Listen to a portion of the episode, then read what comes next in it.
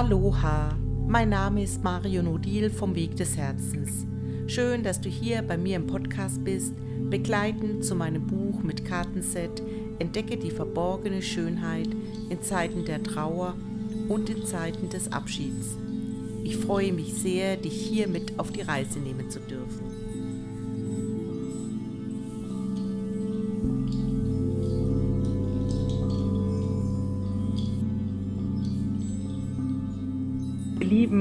Heute befinden wir uns nicht bei mir in der Küche, sondern im Zoom-Raum mit meiner Tochter Vanessa und mit Elise. Und ich danke dir sehr, Elise, dass du dir die Zeit nimmst, hier bei uns zu sein und von dir und deinem Weg zu erzählen. Und ich möchte dich auch ganz zu Beginn einladen, dass du dich kurz vorstellst, bevor wir über deinen Weg der verborgenen Schönheit Zeiten des Abschiednehmens sprechen, in Bezug ja vielleicht auf den Körper und die Körperarbeit. Ja. Dankeschön, Elise, und herzlich willkommen. Und es ist jetzt deine Zeit für dich, dich vorzustellen, was du hier für uns Feines und für die Menschen schon, also wunderbare Dinge im Angebot. Und da kann sie jetzt gleich mal berichten davon. Genau. Danke. Ja, vielen, vielen Dank auf jeden Fall, dass ihr mich eingeladen habt. Ich freue mich, hier zu sein, ein bisschen was mitzugeben. Und ähm, ja, wie du schon gesagt hast, ich bin Elise, ich bin 28 Jahre jung, ähm, arbeite selbstständig als Tanzpädagogin und im, in, im Bereich Unternehmertum. Ähm, genau, und habe auch vor einer Weile einen Podcast gestartet, wo es eben generell einfach bei mir ganz, ganz viel um den Körper geht, aber auch ähm, ja auch um, um den Kopf, um die Seele, einfach als ein Gesamtkonzept, kann man so sagen. Ja, ja, ich habe auch, ich habe heute Morgen ja, weil ich habe dich durch meine Tochter kennenlernen dürfen, die hat dich gefunden. Und deine Podcast, die auch die Potenzialentfaltung auf eine ganz schöne Weise, so empfinde ich das, äh, anspricht. Und auf seine moderne und sehr einfache und ich finde, du ähm, äh, entwickelst schöne bildliche Beispiele. Zum Beispiel das mit dem Mangobäumchen habe ich heute Morgen gehört und die, die reifen Früchte. Also es gefällt mir sehr gut. Danke dir, Elise. Ja. Ja, und heute wollen wir in, äh, darüber sprechen, wie Abschied nehmen oder welch, was für ein Raum das in deinem Leben ähm, eine Rolle gespielt hat oder spielt und was, ja, also erstmal vielleicht dass du anfängst zu berichten, was war dein Thema des Abschieds, also was dich bis hierhin zu deinem Leben ähm, wirklich fundamental beeinflusst hat? Mhm. ähm, ja, bei mir war es so tatsächlich, dass ich meinen Papa verloren habe, als ich zehn Jahre alt war. Und ähm, da, da ist natürlich schon irgendwie eine Welt zusammengebrochen. Und ja, ähm, ja natürlich findet man da so da, dann so seine Wege, ähm, wie man dann damit umgeht. Mhm. Ja, da spüre ich schon bei dir Berührtheit. Ähm, ja, und das berührt mich jetzt noch und äh, ist für mich ein ganz wichtiges Thema. Ich habe auch drei Kinder, die ihren, ich habe meinen Mann verloren, aber meine Kinder haben ihren Papa verloren. Und meine Kinder waren schon älter. Du warst zehn Jahre alt. Das empfinde ich noch als sehr jung. Hm, ich glaube, da braucht man dringend noch einen Papa. Und ähm, vielleicht magst du mal berichten ähm, mit all deinen Gefühlen, die jetzt vielleicht da sind, wie das für dich war, äh, wie der Weg war, vielleicht auch. Ähm, weiß nicht, er war ja krank, hast du vorhin im Vorgespräch berichtet. Ähm, weiß nicht, ob das eine wichtige Rolle spielt, ob du dazu was sagen möchtest oder wie die letzte Begegnung war, was, was dir wichtig ist, jetzt zu erzählen. Aus heutiger Sicht. ja. Ähm, ja, also genau, mein, mein Papa ähm, war krebskrank und ähm, das hat sich auch eine Weile gezogen, so, also ähm, erst hat es relativ harmlos angefangen mit so einer Hautkrebserkrankung und dann haben sich halt immer mehr Metastasen überall gebildet und ähm, ich habe eigentlich schon relativ viel mitbekommen, obwohl ich noch so jung war. Ähm, genau, letztendlich, äh, als es dann aber wirklich so weit war, äh, wirklich Abschied zu nehmen, als der Zeitpunkt da war, habe ich es nicht begriffen in dem Moment. Ja. Ähm, also das habe ich dann tatsächlich eigentlich erst verstanden, ähm, als es dann schon, schon zu spät, sage ich jetzt mal, war, sodass, sodass ich halt da nicht wirklich Abschied nehmen konnte. Ähm, ja, genau, soweit der Weg. Ja. Ähm, ja. Dieses Begreifen, ähm, vielleicht nochmal wirklich so, vielleicht kannst du innerlich auch nochmal so zu diesem Punkt zurückgehen, du als Zehnjährige ähm, wirklich zu begreifen, wie, was, was genau ist da in dir gewesen. Hm, ja, ich, ich kann nur jetzt, vielleicht sage ich nochmal kurz aus meiner Sicht, ich habe meinen Vater mit 14, knapp 15 verloren. Und wir haben ihn gesehen, wir haben ihn sogar nochmal tot aufgebahrt gesehen. Und ich habe ganz spät mit meiner Schwester, da war ich schon 40, darüber gesprochen, dass ich, ich wusste, dass er tot ist. Und trotzdem habe ich gleichzeitig in mir einen Film laufen lassen. Den hat, der hat sich in mir entwickelt, dass ich mir überlegt habe, der ist so ein ganz besonderer Mensch, wie, wie ich, ich habe mir das so, er hat so einen Sonderauftrag von James Bond und der muss was ganz Wichtiges erledigen, hat seine Identität gekappt und kommt irgendwann wieder. Also das ist so ganz lange in mir gewesen, obwohl meine Realität es wusste, dass es genau anders ist. Kannst du damit was anfangen oder vielleicht gibt es für dir was ganz anderes dazu zu sagen? Oh, bei mir, ich habe das dann schon ziemlich schnell verstanden, aber halt ähm, also nicht einfach nicht in dem Moment, wo ich mich hätte verabschieden können. So. Mhm. Also danach war das dann schon ziemlich präsent und ich meine, das war, das war jetzt bei mir auch nicht so, dass es von heute auf morgen ging. Das war ja mhm. schon auch ein Prozess mit dieser Krankheit und so. Ich habe ja schon gespürt, okay, da verändert sich was. Aber in dem Moment habe ich das halt nicht verstanden. Yeah. Und ähm, ja, ich weiß zum Beispiel, dass er zu mir gesagt hat, das werde ich glaube ich nie vergessen, ähm, dass er zu mir gesagt hat, ähm, Moment, ja. ja. ich werde gerade ein bisschen emotional. Ja. Berührend. Dass er zu mir gesagt hat, ähm, ihr wart die besten Kinder, die ich haben konnte. Wow. wow. Und ich habe das halt in dem Moment nicht verstanden und habe halt gesagt, du bist der beste Papa, den man haben kann. Ja. Ja. Mhm. Und das zeigt eigentlich relativ gut, wie, wie wenig ich begriffen habe, dass es jetzt wirklich heute der letzte Tag ist, an dem man sich sieht, das letzte Mal, wo man die Chance hat, wirklich Abschied zu nehmen. Zu sprechen miteinander, ja. Okay, ja. Auf, auf der anderen Seite ist es ja wirklich dein bester Papa bis heute. Auch wenn er real nicht mehr da ist, hast du vielleicht schon eine große Wahrheit damals in dir gespürt und gesagt, weil es ist bis heute, also so fühle ich das oder auch in unserem Vorgespräch habe ich das so gefühlt, es ist dein bester Papa, von dem du ja auch viel äh, gelernt hast oder viel mitgenommen hast oder viel noch in die Welt trägst. So, so hast du es vorhin mhm. beschrieben. Magst du vielleicht? Auf jeden Fall, ja. genau, das, was ich euch vorhin vielleicht schon erzählt hatte an dieser Stelle.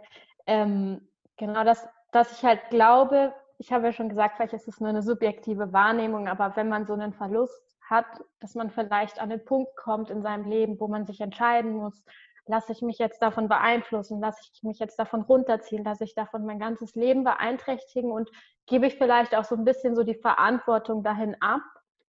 Oder entscheide ich mich für mich und für mein Leben und dafür glücklich zu sein. Und das ist halt auch das, was ich für mich dann entschieden habe, weil ich gesagt habe, okay, das Leben geht weiter. Und ähm, ja, ich, es ist mein Leben und ich entscheide mich dafür glücklich zu sein. Und frage mich bis heute immer bei dem, was ich tue, macht mich das gerade glücklich, was ich tue und das ist eben so mein, ja, mein Lebensmotto geworden, auch wenn ich dadurch vielleicht Sachen mache, die nicht so nicht unbedingt so konform mit allem sind oder so normal sind äh, mit den Dingen, die andere Menschen tun, ist mir aber total egal, solange es mich eben glücklich macht. Genau, das ist auch das, ja, was ich gern vielleicht auch mitgeben möchte, dass man sich diese Frage stellt und dass man eine Entscheidung für sich trifft und die Verantwortung übernimmt für sein Leben, anstatt alles dahin zu schieben und, und, und sich darauf auszuruhen, fast schon. Ja. Ja, das war für mich jetzt auch, das war also durch den Tod von meinem Papa, das war ein riesengroßer Weckruf für mich. Also wie, ja, wach, wach auf, weil es ist alles scheinbar gut gelaufen in meinem Leben. Es war alles in Ordnung. Meine Eltern hatten eine gute Beziehung. Ich habe eine ja, eine gute, eine Familie, in der ich mich wohlfühle. Es war alles, ich war sicher und geborgen und dann ist so diese, diese Sicherheit und auch diese Unterstützung von meinem Papa so auf die offensichtliche Weise weggebrochen. Ich weiß, er unterstützt mich weiterhin, aber es war ein Riesenteil, was für mich gefehlt hat an Sicherheit. Und ähm, hat mich aber gleichzeitig auch so darin bestärkt, meinen eigenen Weg zu gehen, das Vertrauen in mich zu stärken und auch mich zu trauen, für auch mit meiner Andersartigkeit rauszugehen und die Dinge zu verfolgen, unabhängig von dem, was andere sagen, was vielleicht gut ist zu machen, sondern meinen Weg zu gehen und da immer und immer mutiger zu werden und mich davon auch nicht mehr abbringen zu lassen. Ja, ja, auf jeden Fall.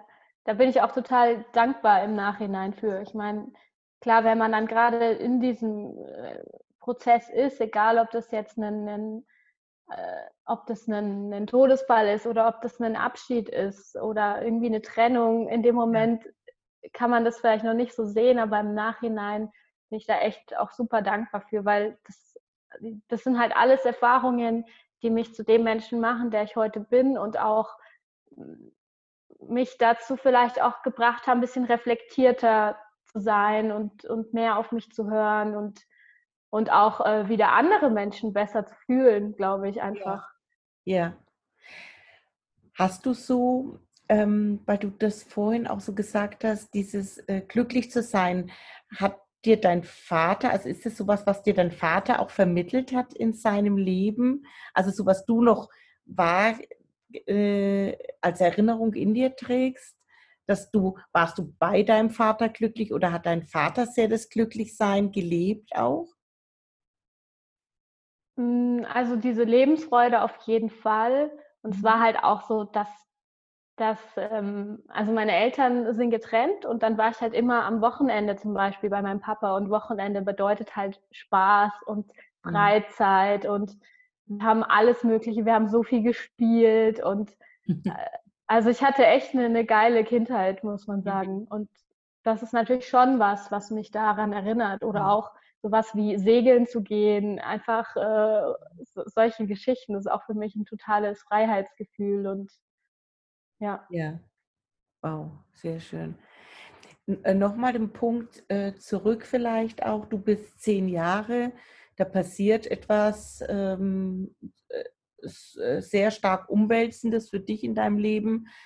Hm, wie hast du das heute im Nachgang das Gefühl, ist so die Umwelt mit dir da umgegangen? Also sei es eventuell Lehrer, ähm, aber auch äh, die Erwachsenen in deinem Umfeld mhm.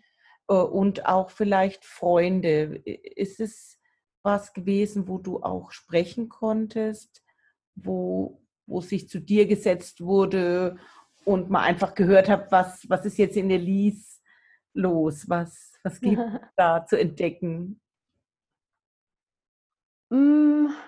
Also ich hatte eher das Gefühl, dass es weniger thematisiert wurde, einfach bei uns in der Familie. Ähm, klar, so Freunde in dem Alter, die können das noch gar nicht, gar nicht verstehen irgendwie. Also sogar, sogar jetzt sind ja Menschen in dem Alter noch überfordert, damit umzugehen. Ähm, ich hatte, also ich hatte tatsächlich zum Beispiel eine Klavierlehrerin, die mir da sehr geholfen hat. Mit der hatte ich eine unheimlich gute Beziehung und auch, auch dann einfach wieder im, im Zusammenhang dann auch mit der Musik hat mir das total geholfen. Ähm, Lehrer hatten natürlich Rück, hatten Verständnis so dafür, auch in der Zeit, aber ansonsten war ich da schon sehr für mich so. Und das war dann eben auch die Zeit, wo ich, wo ich äh, angefangen habe oder beziehungsweise ja, wo ich einfach mehr in die Musik reingegangen bin und dann auch immer mehr getanzt habe, weil ich gemerkt habe, okay, das ist irgendwie so, so ein Zufluchtsort irgendwo. Ähm, das hilft mir total. Da kann ich einfach sein, so wie ich bin. Da mhm. muss ich jetzt mich nicht anstrengen, mich irgendwie zurückzuhalten oder da kann ich einfach meinen Emotionen freien Lauf lassen. Kannst dich ausdrücken, okay. Also du hast mhm. da schon getanzt. Äh, genau, ja. Ich glaube, du hast ja. ziemlich früh angefangen zu tanzen, oder? Hast du ja. ja. mit dreieinhalb habe ich angefangen, ja. ja. Aber klar, am Anfang ist es natürlich sehr, sehr spielerisch alles und es wurde dann erst so mit so 14, 15 wirklich äh, ein bisschen ernster. Mhm. Ernster in Bezug, ähm, du meinst, äh, was bedeutet oder ja, erklär mal, was das bedeutet. also mit ernster meine ich jetzt nicht ernst in dem Sinne, sondern halt eher ein bisschen umfangreicher. Ich habe viel, viel mehr getanzt. Ähm, es war mir wichtiger als vorher. So. Mhm. Genau. Ja, wow. Also bist du tanzend durch die Pubertät gegangen, so kann man das fast sagen. Richtig, ja. Schön. Ja. Es hat echt wahnsinnig viel geholfen. Also ich hatte oft das Gefühl, irgendwie unverstanden, also missverstanden zu sein oder dass mich nicht so viele Menschen verstehen. Und das war echt, äh, das hat auf jeden Fall einiges geholfen. Also Tanz und Musik auf jeden Fall. Was ich jetzt auch so schön fand, auch im Gespräch mit dir, weil Tanzen irgendwie schon immer so ein bisschen deine Leidenschaft war und du das auch jetzt so lebst, dass du ja jetzt auch ähm, Tanzen unterrichtest und ja, ich mich das nämlich früher zum Beispiel nicht getraut habe, da meinen Weg zu gehen. Ich habe mich auch schon immer super gerne bewegt und ähm, habe mir das aber nie zugetraut, dass ich da dass ich damit wirklich auch Geld verdienen kann, da meinen Beruf draus machen kann mit etwas, was ich so sehr liebe. Und das ähm, ja, finde ich so schön, dass du das, das machst und auch trotz dem Unverständnis vielleicht von vielen kann ich mir sehr gut vorstellen, ähm, gerade in der Schulzeit, ähm, da so deinen dein Weg da gegangen bist? Ja, tatsächlich äh, habe ich mir das auch nicht immer zugetraut. Das war auch ein Prozess. Ja. Aber ja, es haben auch einige gesagt, mach es nicht, tu es nicht. Aber im Endeffekt war das für mich damals so, dass einfach so eine Konstante auch wieder in meinem Leben ähm, wo ich einfach wusste, okay, das fühlt sich irgendwie richtig an, ich mache das jetzt einfach und ich schaue einfach, wo es mich hinbringt.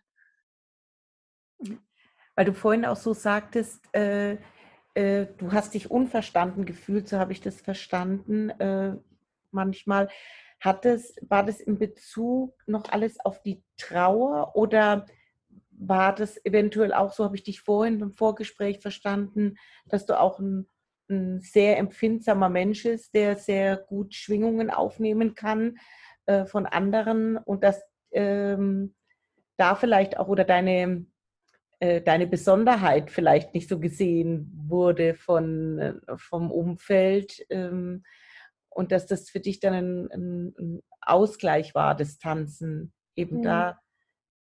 Ja, ja ich, glaub, ich glaube, ähm das hatte schon den Ursprung so, so in, in dieser Trauer so. Ja. Ähm, aber das hat sich dann halt weiter, weitergehend gesteigert, weil ich einfach ab dem Zeitpunkt viel reflektierter und auch schon irgendwo viel erwachsener war als mein mhm. ganzes Umfeld.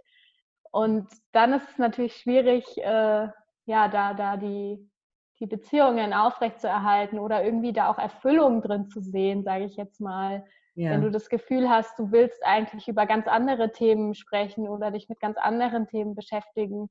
Ja. Und dazu kam natürlich, dass ich mich zu Hause auch nicht unbedingt immer verstanden gefühlt habe. Ja, meine Mama ist die totale Powerfrau, die hat echt ihr Bestes gegeben, da kann ich ihr gar keine Vorwürfe machen. Aber ähm, wie ich vorhin schon gesagt habe, ich war vielleicht eher so ein bisschen so ein Papakind mhm. und ähm, da sind wir dann schon ab und zu auch mal aneinander geraten. Ja, ja. Ja, und dann fehlt ja auch der eine Teil, an dem du dich jetzt vielleicht in deinem Leben orientieren können. Und das ging ja jetzt dann nicht mehr. Mhm. Ähm, mit deiner hoch, hohen Empfindsamkeit, hast du da einen Weg oder, oder Menschen gefunden auch, der dir da so ein bisschen beistehen konnte. Also ein bisschen die Klavierlehrerin habe ich jetzt so ein bisschen im, im Gefühl. Aber war das vielleicht im Tanzen auch? Gab es da Lehrer oder Lehrerinnen, die dich da gut abholen konnten und äh, mit dir gut umgehen konnten? Also Lehrer tatsächlich nicht. Das war dann eher ein Prozess, so den ich dann selber gemacht habe, wo ich dann halt nicht den, den Tanzlehrer genommen habe quasi, sondern das Tanzen an sich für mich entdeckt habe. Und ich muss auch sagen, das sage ich jetzt rückblickend, mhm. aber zu dem Zeitpunkt habe ich das noch gar nicht so bewusst wahrgenommen. Also ähm, wie ich vorhin schon erzählt habe, also ich habe eher mich abgeschottet von, von diesen ganzen Gefühlen. Es ist mir alles zu viel gewesen. Und ich hatte eher das Gefühl, mich muss nur jemand antippen und, und dieses Kartenhaus bricht zusammen. Mhm. So. Und dann habe ich natürlich, äh, ich glaube, das macht man ganz oft unbewusst, dass man sich dann halt Wege sucht, ähm, wie, wie man das irgendwie kompensiert oder wie man, ja, wie man sich anders ausdrücken kann. Und bei mir war es dann eben das Tanzen. Ähm, weil das einfach ein Ort war, wo ich wusste, okay, das ist ein geschützter Rahmen. So, hier kannst du, hier ist es gewünscht, emotional zu sein. Hier kannst du verschiedene Facetten annehmen. Hier kannst du, wenn du wütend bist, es rauslassen. Und bei mir war es halt immer so. Ich habe auch früher wahnsinnig viel zu Hause getanzt, nicht nur im Studio, sondern ich habe eigentlich den ganzen Tag getanzt.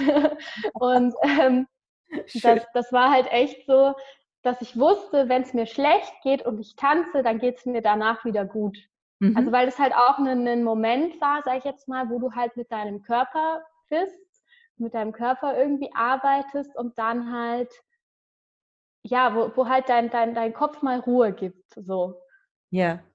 Mhm. Ja, schön beschrieben. Mhm. Wo du aufhörst zu, zu analysieren und zu reflektieren und wo du einfach in dem Moment auch bist, ne? nicht so viel irgendwo in der Vergangenheit hängst oder was auch immer.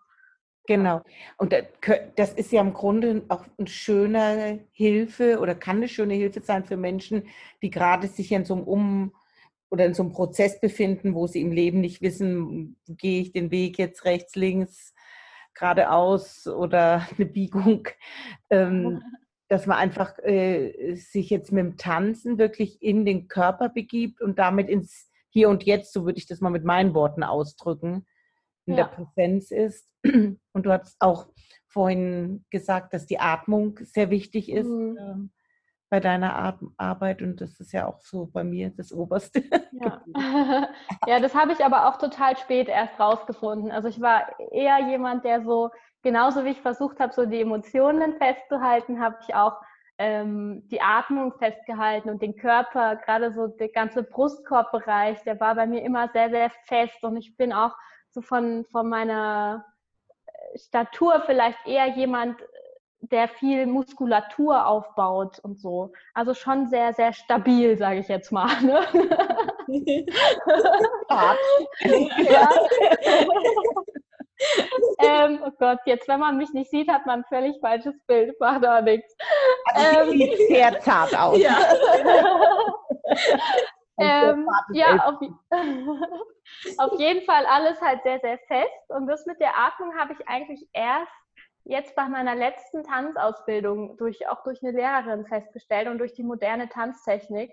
Und das hat mir dann im Nachhinein auch total viel geholfen, im Körper loszulassen mhm. und dann auch wieder ähm, nicht nur im Körper, sondern auch generell zum Beispiel emotional loszulassen.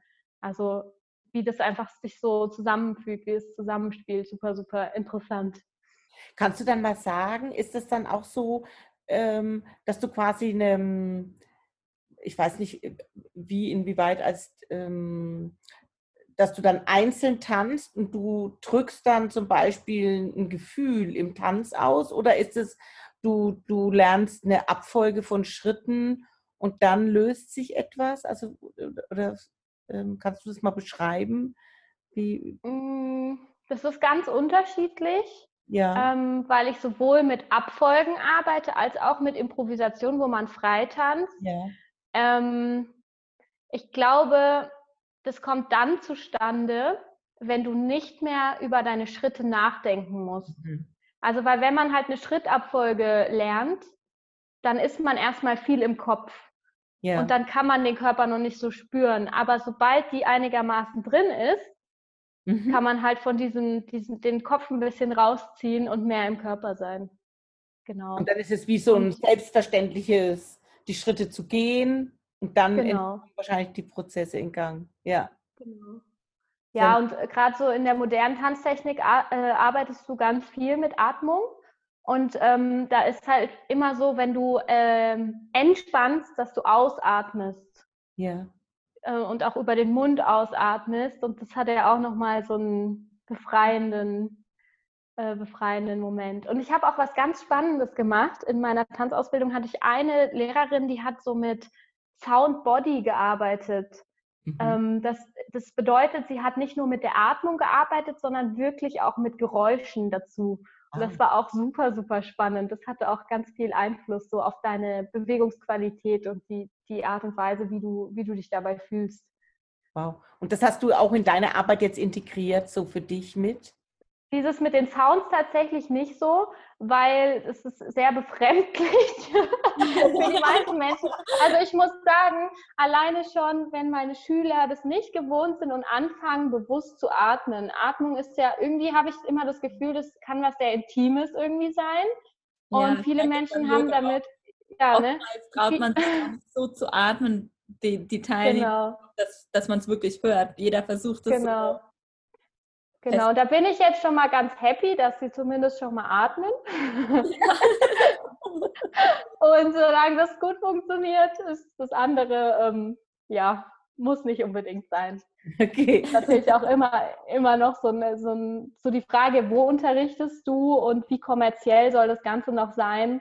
Und ähm, da passt es halt beim einen in den Rahmen und bei dem anderen dann weniger, sage ich jetzt mal. Ja. Mhm. Aber kannst du dann auch so in deinen Kursen, die du jetzt unterrichtest, du hast ja verschiedene Kurse, du mhm. äh, unterrichtest ja auch verschiedene Tanzstyles, aber trotzdem auch so die innerliche Veränderung deiner Teilnehmer so mit, mitverfolgen, mhm. mit beobachten. Ja, auf jeden Fall. Also es ist natürlich ein Prozess, der, der oft sehr, sehr lange dauert, vor allem wenn ich die dann eben nur einmal die Woche sehe. Mhm. Aber ich sehe auf jeden Fall eine Veränderung, gerade in dem zeitgenössischen Tanz, den ich unterrichte.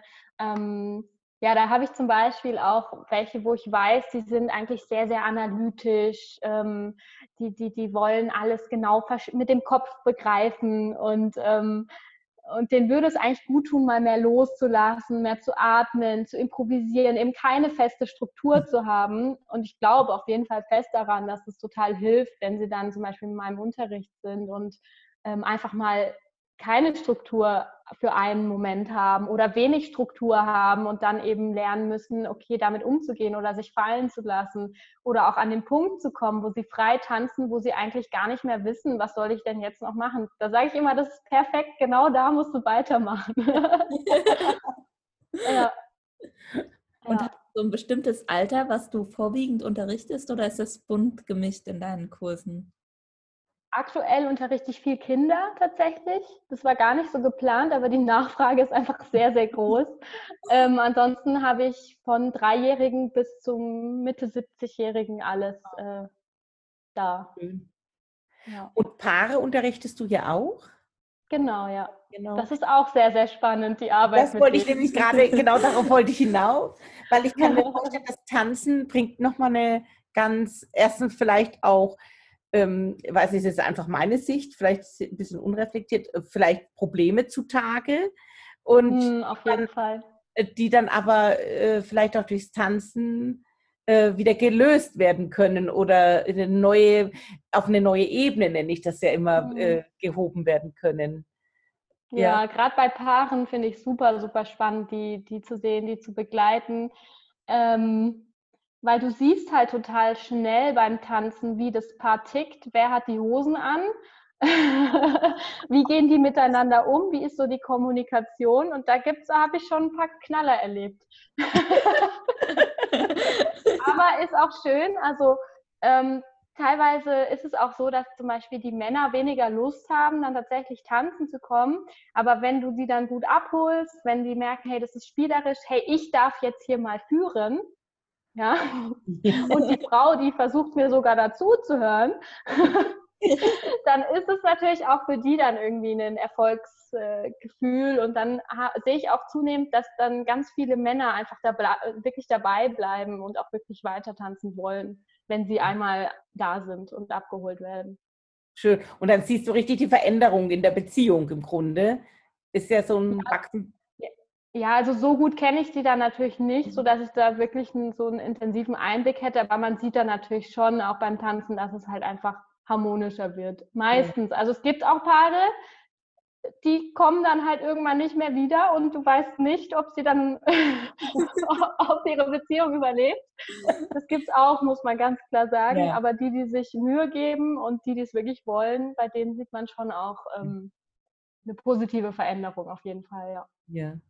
Also dazu möchte ich jetzt noch mal ganz kurz zu den Zuhörern sagen. Also ich glaube nicht, dass das eben das einzige Kriterium ist einer Partnerschaft. Ich glaube, es gibt nicht tanzende Paare.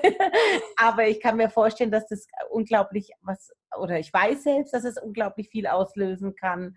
Und äh, zumindest äh, eine Zeit der Reflexion bietet, ob man das im Tanzen weitergeht oder in, in vielleicht in anderen geschützten Räumen weiter entdeckt, äh, was da für Möglichkeiten schlummern noch in der Partnerschaft. Ja, dazu möchte ich alle einladen. Sehr schön. Mhm. Ja, und jetzt nochmal zu dir, ähm, vielleicht auch nochmal äh, wirklich zu der Frage, weil wir auch die Karte Körper hier jetzt gewählt haben. Was hältst du persönlich aus deiner Erfahrung wichtig? Ähm, nochmal, auch wenn es jetzt vielleicht eine Wiederholung nochmal ist, aber so zusammenfassend, ähm, wo, wie nehme ich den Körper mit in Zeiten des Abschiednehmens und auch in Trauerzeiten?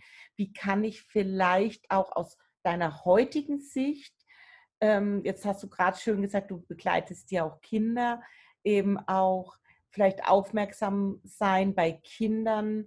Ähm, was würdest du dir wünschen, ähm, wie denn der Umgang mit Kindern ist, dass man sie, ähm, weil oft Kinder mit kleine Kinder, also ich würde auch sagen in der Pubertät, ich glaube, es finden Kinder noch nicht unbedingt, haben ja Erwachsene schon Schwierigkeiten, Worte für den eigenen Gefühlszustand zu finden oder für das, was gerade tatsächlich in einem los ist. Was würdest du sagen, gibt es als Empfehlung von dir oder wäre es aus deiner Sicht wichtig für heute auf die zehnjährige Elise? Was wäre dir da wichtig gewesen an deinem Trauerweg? Was sind jetzt zwei? Boah, ich glaube, ich glaube generell einfach diese Akzeptanz, also dass, dass man einfach zum Ausdruck bringt, das ist völlig okay, so wie du bist, das ist völlig okay, so wie du dich fühlst, ähm, dass es einfach in Ordnung ist und einfach dieses Verständnis da ist. Also ähm, genau, das, das ist, glaube ich, so das, was ich mir gewünscht, also mehr gewünscht hätte oder was ich auch so empfehlen kann. Ja. Und was ich auch was ich auch in, zum Beispiel wieder in, in, in mit, in, mit meinem Umgang mit ja. Kindern ähm, sehe, dass sie natürlich oft viele, viele Regeln und sowas haben und die sind natürlich auch wichtig, aber dass man ihnen trotzdem das Gefühl gibt, so wie sie sind, sind sie genau richtig. Sie sind nicht zu viel, sie sind nicht zu wenig. So wie sie sind, sind sie genau richtig. Genau. Und ähm, in Bezug auf den Körper vielleicht auch nochmal so, ich glaube, dass dass wir den Körper total, also das total unterschätzen, was der Körper eigentlich sein kann für uns, was er leisten kann und wie viel Einfluss alles aufeinander hat, ja, Körper, Geist, Seele. Und ähm, dass wir da einfach den, den mehr mitnehmen, mehr zuhören, ja. Es, äh, ja. Eigentlich sagt er uns alles, was gerade richtig läuft, was gerade nicht so richtig läuft. Ähm, wenn er mehr Aufmerksamkeit braucht, wenn du mehr Zeit mit dir verbringen solltest wir müssen einfach nur lernen, da wieder zuzuhören. Und das ist halt was, was wir halt ein bisschen verlernt haben, würde ich sagen, ja, weil wir einfach von unserer Gesellschaft so sehr im Kopf oft sind, ähm, dass das oft unter den Tisch fällt so. Und ich glaube, da dürfen wir einfach wieder mehr zurückkommen, zurück zum Körper kommen, zurück zu uns kommen. Ja, und das einfach wieder selbst erfahren. Ja. Und der Rest, eigentlich, der Körper sagt dir schon alles, was du brauchst. Ähm, wenn du da einmal wieder mehr zu dir gefunden hast und der sagt dir, hey, da würde mir jetzt gerade Bewegung gut tun oder da würde ich mich gern aufmachen, da brauche ich Platz, da brauche ich Ruhe. Ähm, genau. Ja. Ist eigentlich alles schon da, was wir brauchen. Genau. Ja, ich, ich nenne das ja gerne, dass wir unseren Körper als Barometer benutzen können für das, wo wirklich, wo wir Stück für Stück, weil es wird ja immer so gesagt, ah, wo soll mein Weg lang gehen, aber wenn wir wirklich nach innen gehen und bewusst uns dem Körper Empfindung zuwenden, dass wir dann automatisch den Weg gezeigt bekommen. Also das ist manchmal viel unspektakulärer, wie wir das sehr, selbst gerne hätten. Ähm, und dass wir uns auch loslösen, so was ich von dir jetzt verstanden habe, du kannst gern widersprechen, weil wir haben auf der einen Seite empfinde ich, wir haben einen sehr großen Körperkult äh, aktuell, ähm, gerade auf Instagram und so weiter, dass wir eine sehr große Körperdarstellung haben, in Bikini oder was weiß ich, und dass bestimmte Normen zu erfüllen sind. Da möchte ich mich überhaupt nicht frei machen davon. Und ähm, ich habe selber gemerkt, wie viel ich auch an meine Kinder weitergegeben habe an meinen Körperunsicherheiten. Und ich finde es schön, dass gerade du mit Kindern arbeitest, gerade die in Bewegung bringen, dass wir lernen, dass wir eben die Körper in der Vielzahl eben schön sind, dass es gar nicht darum geht, den perfekten Körper zu haben, sondern der Körper ist schon der perfekte Barometer für unser Leben, für unser, für, ja, für da, wo wir, wo es hingeht für uns, ja. Hm, ja, und vielleicht auch sowas wie, ähm, zum Beispiel, warum mache ich Sport? Ich mache ja, also viele machen wirklich diesen Sport wirklich nur, um gut auszusehen, aber im Endeffekt geht es ja noch um viel, viel mehr als um das, sondern es geht ähm, vor allen Dingen, finde ich, ganz viel um Energie, einfach, dass du, dass du dich gut fühlst und da ist es total egal auch, ob, ob du jetzt so, so ein dünner Strohhalm bist oder, oder ein bisschen mehr auf den Rippen hast. Einfach nur mal als Beispiel so. Ja. Ähm, genau, dass wir halt, wie gesagt, einfach lernen, den Körper nicht nur als als was zu sehen, was halt schön auszusehen hat und den aufzutunen, ja. ja sondern halt, äh, dass es halt, dass halt noch viel mehr dahinter steckt. Und ähm, dass er uns unheimlich viel Kraft und Energie schenken kann, unheimlich viel Vertrauen. Ich meine, ähm, du kennst es ja dann bestimmt auch aus dem Yoga, ähm, einfach dieses Verwurzeltsein äh, oder dein Herz öffnen und das kann einfach ja so viel, so viel mehr machen und so viel mehr auslösen, als uns eigentlich bewusst ist. Im Yoga ist es ja Gott sei Dank schon ein bisschen also da wird ja schon viel Wert drauf gelegt. Tatsächlich bei uns im Tanzen ist es so, dass, dass vieles passiert, aber die meisten wissen gar nicht so recht, für was es gut ist. Ja, bei mir muss man auch aufpassen. Also ich jetzt auch als Frau, die jetzt vielleicht nicht unbedingt der entsprechenden Yoga-Figur, wie sie dann auch schon wieder im Internet oftmals präsentiert wird auf den großen Plattformen, ja. ähm, ja, ich meine, es ist ein Effekt, muss ich auch sagen, ein natürlicher Effekt, dass du, so mehr du dich mit deinem Körper beschäftigst, ich finde, umso schöner wirst du von innen heraus und auch umso mehr verändert sich auch dein Körper, weil du lernst ihn auf der einen Seite durchs Yoga zu lieben.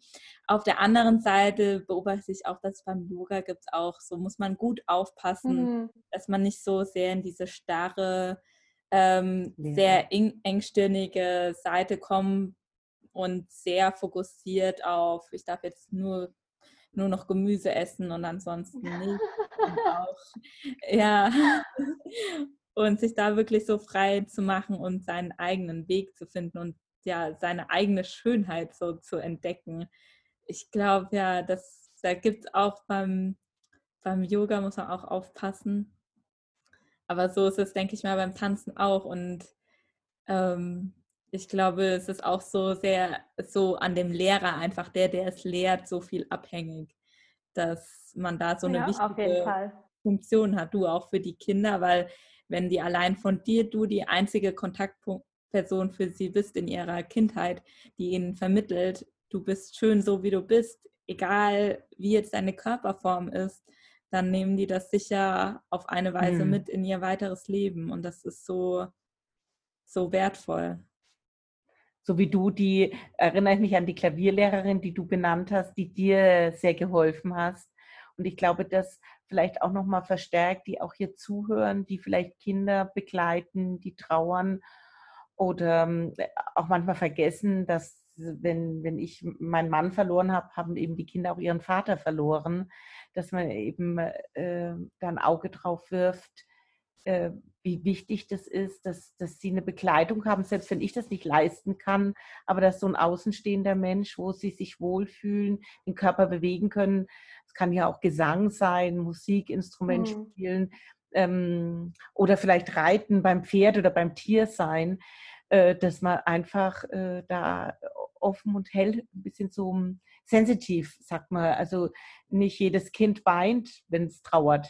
Nicht jedes mhm. Kind schreit, wenn es trauert, auch, auch die Erwachsenen nicht, ja. Aber dass eben manches Verhalten eben schon darauf zurückzuführen ist, da ist was nicht mit mir in Ordnung, ich brauche Hilfe. Ja. Ja, und ich glaube, gerade die Bewegung kann auch dabei helfen, die Gefühle wieder in den Fluss zu bringen. Und wenn sich da auch was angestaut hat, ähm, das langsam zu lösen. Ja. Ja, jetzt würde ich dann nochmal vielleicht dann zur abschließenden Frage nochmal gehen, liebe Elise. Ähm, und zwar nochmal in die ähm, äh, für manche Menschen vielleicht etwas sehr spezielle Frage, deine verborgene Schönheit, äh, die du jetzt vielleicht sehen kannst, ähm, dass dein Vater ja nicht mehr hier bei dir auf deiner Ebene ist, sondern dich auf einer anderen Ebene begleitet. Was würdest du da als Antwort geben können vielleicht für dich heute, die heutige Elise, die 28-Jährige? Du, du, meinst jetzt, was meine verborgene Schönheit, Schönheit in dem ist, ja. Zusammenhang ist? Genau. Oh, da muss ich jetzt kurz drüber nachdenken. Ja,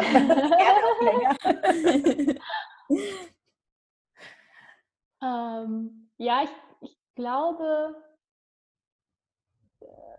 ich glaube, dass, dass mich das einfach unheimlich weitergebracht hat, in dem Sinne, wie ich halt vorhin schon gesagt habe, dass ich mich halt frage, macht mich das glücklich, was ich tue und bestärkt hat, irgendwie so meinen eigenen Weg zu gehen und dass es auch okay ist, dass ich vielleicht ein bisschen anders bin als andere Menschen und, ähm, und, und mir das auch einzugestehen und zu sagen, okay, dann, dann, dann mache ich das so. Und ähm, ja, also ich glaube, so in, in die Richtung würde ich gehen tatsächlich. Und halt auch dieses, ähm, dieses Reflektierte, dass ich das mehr als, als Geschenk wirklich aufnehme und ähm, nicht als Last oder so. Sehr ja. schön. Sehr schön.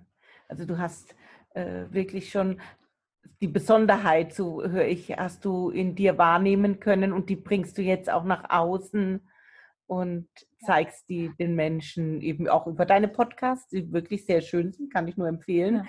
Ja. und ähm, wirklich so, so junge Menschen, die so viel schon zu sagen haben. Also ich liebe es. Danke dir.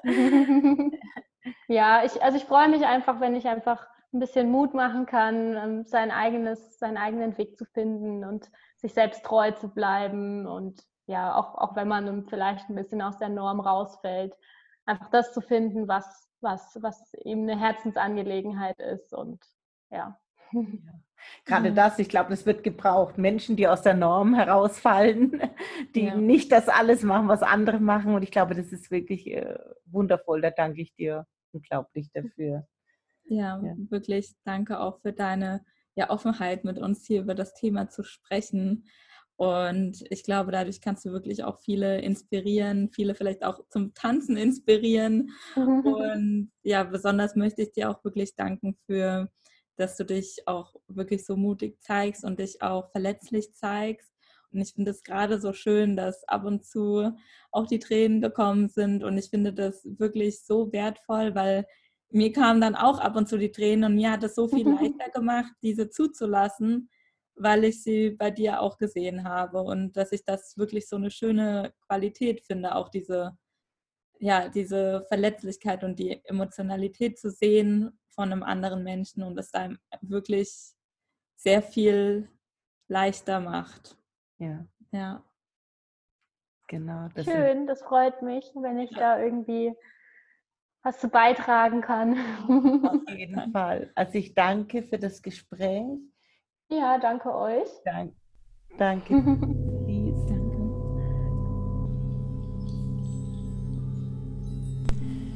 Danke für dein offenes Zuhören. Danke dafür, dass du das Gehörte in dir bewegst und zu deiner Zeit mit deinen Erkenntnissen und mit deinen Worten nach außen trägst. Ich freue mich sehr über eine Nachricht von dir und auch über deine Fragen, die ich sehr gerne in eine neue Folge mit einbinde. Bist du bereit, deine Geschichte mit der Welt zu teilen? Auch da wende dich sehr gerne an mich. Meine Kontaktdaten findest du auf meiner Homepage unter www.marion-grübel.de und in den Show Notes. Danke für dein Sein.